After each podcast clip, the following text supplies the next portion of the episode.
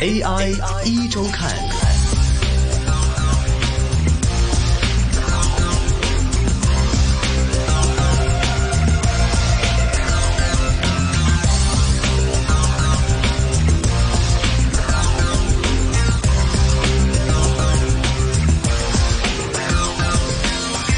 的，AI 一周刊，AI 一周刊。今天下午的人工智能 AI 环节，我们继续将目光关注到国际数据公司 IDC 方面近期发布的一则关于全球半导体的一个明年的一个数据展望。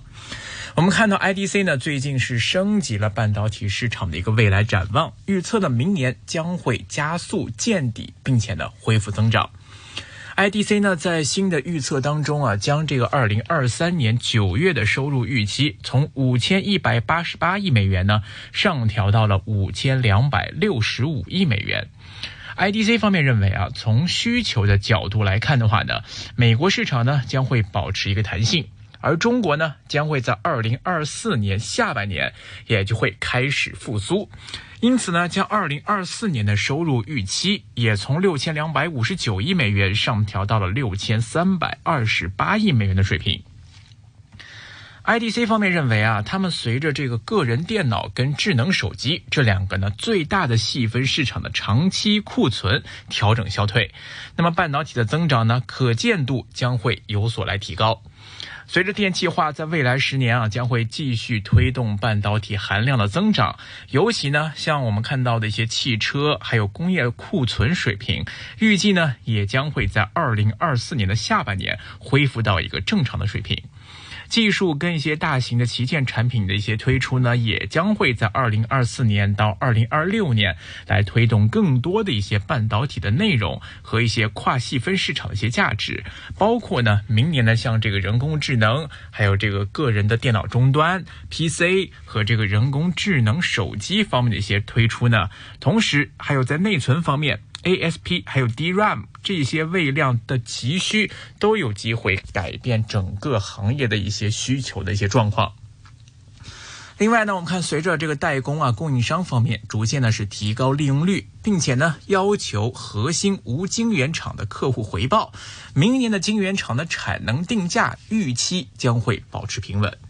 由于这个收入出货量跟最终的需求呢需要相匹配，并且呢一些区域性的这些芯片的一些厂商呢都在激励的一些措施，所以呢刺激到了整个供应链方面的一些投资资本支出呢，预计呢在这个明年呢也将会出现有所改善的情况。在二零二三年，我们看这个全球的半导体收入呢，预计将会增长到五千两百六十五亿美元。这个数字呢，比二零二二年的五千九百八十亿美元啊，实际上是下降了有百分之十二的一个水平了。但是呢，这个数字啊，仍然是高于这个 IDC 在九月份当时预测啊，这个全年的收入是五千一百九十亿美元的一个预测。所以呢，这 IDC 就预计啊，在二零二四年同比增长呢会有百分之二十点二，达到六千三百三十亿美元，高于之前预测的六千两百六十亿美元的水平。那么，由于啊这个库存合理化的程度在提高，渠道方面呢可见性增强，以及呢人工智能服务器还有一些终端设备制造商，他们这一块的需求呢，目前看有在不断被拉动的这样的一个情况出现，所以呢，IDC 呢就将半导体市场展望从低谷升级为了可持续增长，并且呢表示说啊，认为调整已经见底了。IDC 全球半导体供应链技术情报研究经理 Rudy 他就表示说啊，随着半导体市场呢恢复持续的增长，那么他们将市场的展望升级了，成为了增长。虽然说啊，看供应商的库存水平，有几家可能还保持在一个相对比较高的水平，但是呢，从这个渠道还有关键的细分市场这个原始设备制造商的可见度方面呢，是出现了一个明显的提高。所以呢，他们预期到啊，这个收入增长呢，会从这个明年开始，呃，最终呢，在很多方面的这样的一个供应链的匹配上呢，也将会在这一块的需求会有不断的提高的一个情况。所以呢，预计资本的支出将会在随后启动。那么新的投资啊，届时将有机会会改善供应链内的一些新的一些循环的情况，进而呢，给整个行业带来更多的一个增长动力了。另外呢，我们看这个半导体和知识技术集团的副总裁 Mario，他就表示说啊，总体来看呢，IDC 预计二零二三年整个半导体行业呢预计是下降一成二。那么这个预期呢，比他们九月份的预期呢其实是有所改善的。收入呢将在二零二四年继续逐步恢复，并且加速。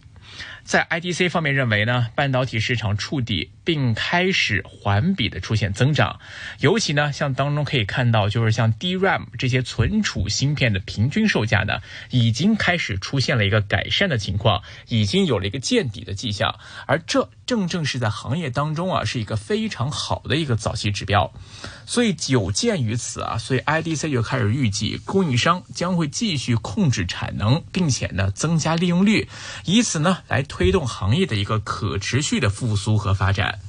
那么另外一方面，对于人工智能服务器，还有一些像人工智能的一些终端设备，在这个领域的发展速度非常之快，所以令到在这些设备的类型上，对于半导体芯片的需求也将会有一个非常大的拉动。预计呢，将会在二零二四到二零二六年来推动更多的一些半导体厂商的一些产品，进而呢推动一些企业新的一个升级周期。所以呢，预计啊，到这个预测期结束的时候呢，人工中智能芯片将会占到近两千亿美元半导体收入的水平。那如果我们对比到刚才看到的一些市场方面的展望，可能一年呢，这个年均收入可能是在六千多亿美元的话呢，就意味着说可能会有将近接近三分之一的这个芯片半导体的收入都将会来源于人工智能 AI 领域当中的一些相关的芯片类别。而在这一块当中，我们可以预期到。目前的领头羊还是集中在英伟达、AMD，或者说像微软呐，呃这些行业的一些芯片当中。当然，近期呢看到华为也有类似的一些呃生产的一些芯片出来，也将会吃正这两千亿美元半导体收入的一个预测红利当中。AI 一周看。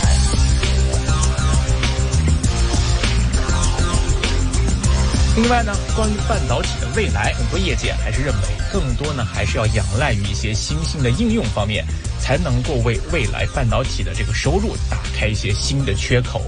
比如说像台湾啊，最近的这个资策会方面，他们就表示说啊，展望到二零二四年呢，虽然说第一季度啊这个预期会面临着一个传统淡季的情况，但是呢，即便是淡季，对比到二零二三年的同期啊，其实呢已经可以预计到会有一些比较不错的表现，并且呢可以走出连续四季较前一年同期衰退的一个状况。那么在记忆体半导体方面，就像 DRAM 啊、NAND 这一类的这个芯片方面呢，由于这个国际的一些记忆存储芯片大厂最近呢都是在持续的减产，所以呢，目前来看呢，这些记忆体的价格短期是出现了一个回稳，并且呢，预计这个供需关系有机会呢恢复到稳定的水平。那另外呢，在 IC 设计和 IC 封测产业方面呢，由于跟一些终端的消费型的电子产品有着比较大的关联，所以呢，在这个经济复苏还不完全明朗的情况之下呢，未来两季在这个板块领域当中，可能还是比较难出现比较好的复苏表现。如果要复苏，可能还要更多于仰赖于其他行业对这个行呃整体的一个复苏，一个率先复苏，再来对 IC 方面产生的一个带动的一个情况。相较于二零一九年的疫情之前呢，后疫情时代的这个大环境啊，比以前是要复杂的多得多了。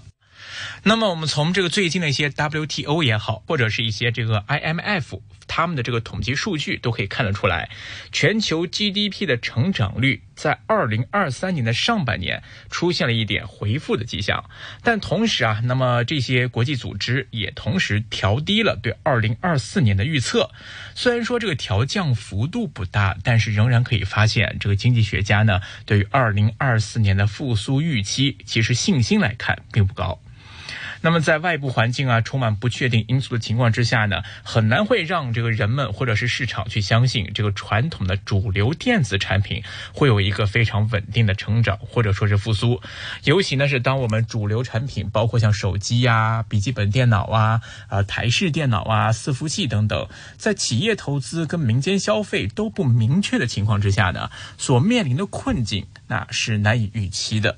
那么而这些。产品的组合呢，又是最先导入一些先进制程的一个关键的应用方向。就是说你不管是三纳米也好，两纳米的这个制程工艺的这个制程工艺也好，那么首先它的应用对象或者说呃供给对象都是以这些组合产品为主的。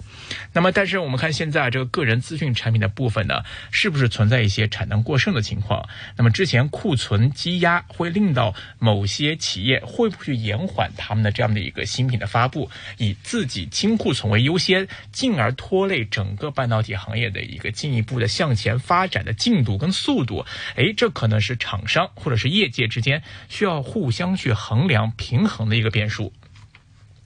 另外呢，这个。台湾方面呢，也在展望这个全球，包括像台湾半导体产业的一个趋势。传统主流市场呢，主要呢就是一些这个智能产品啦，包括一些智能手机啊、笔记本电脑、台式机、伺服器、汽车等等这些方面，整体起伏目前看还是比较平缓的。但是呢。这些行业、这些终端，它都面临着一个天花板的发展困境。那么，在主流的产品市场呢复苏跟成长不明朗的情况之下呢，未来半导体市场的成长动能，可能更多的会需要去仰赖一些新兴的资讯服务，一些新兴的像能源环保啊，还有这个技术整合呀，甚至是人工智能 AI 呀等等这些新兴应用的刺激，特别像是 AI，还有这个新能源跟智能互联网方面。他们的这些科技方面的成长跟应用的不断深化，才能够有机会成为刺激整个行业收入增长的一个最主要的增长动能。其中呢，我们看受惠于这个今年的 AI 热潮啊，在美国方面，这个中国、欧洲还有日本的车厂的推动之下呢，AI 伺服器跟电动车呢都有机会呢，在二零二七年达到一个成倍数的增长。那么这就有机会成为跃升推动半导体收入成长的一个主力。另外一方面，那么像无线终端装置，然后到数字化跟智能化的这个趋势的驱动之下呢，将又有机会将一些这个传统产品的领域。将它们来扩大垂直市场的一些应用发展，那么将更多的一些呃产品或者是行业，将它们从传统的类别拉到数字智能的类别，那么都有机会可以在这些方面给未来的半导体的收入来提供更多的一个增长动能。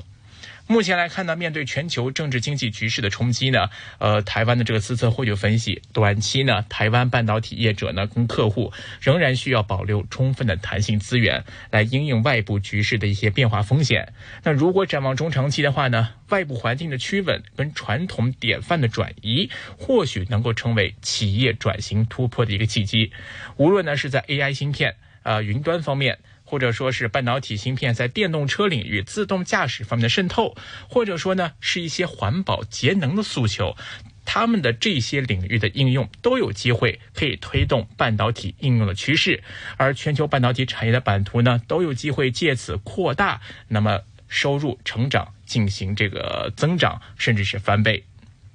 另外一方面，随着中美方面的对抗长期化，那么美国、日本、欧洲的一些产业呢，在新兴领域也开始面临着一些高度的竞争。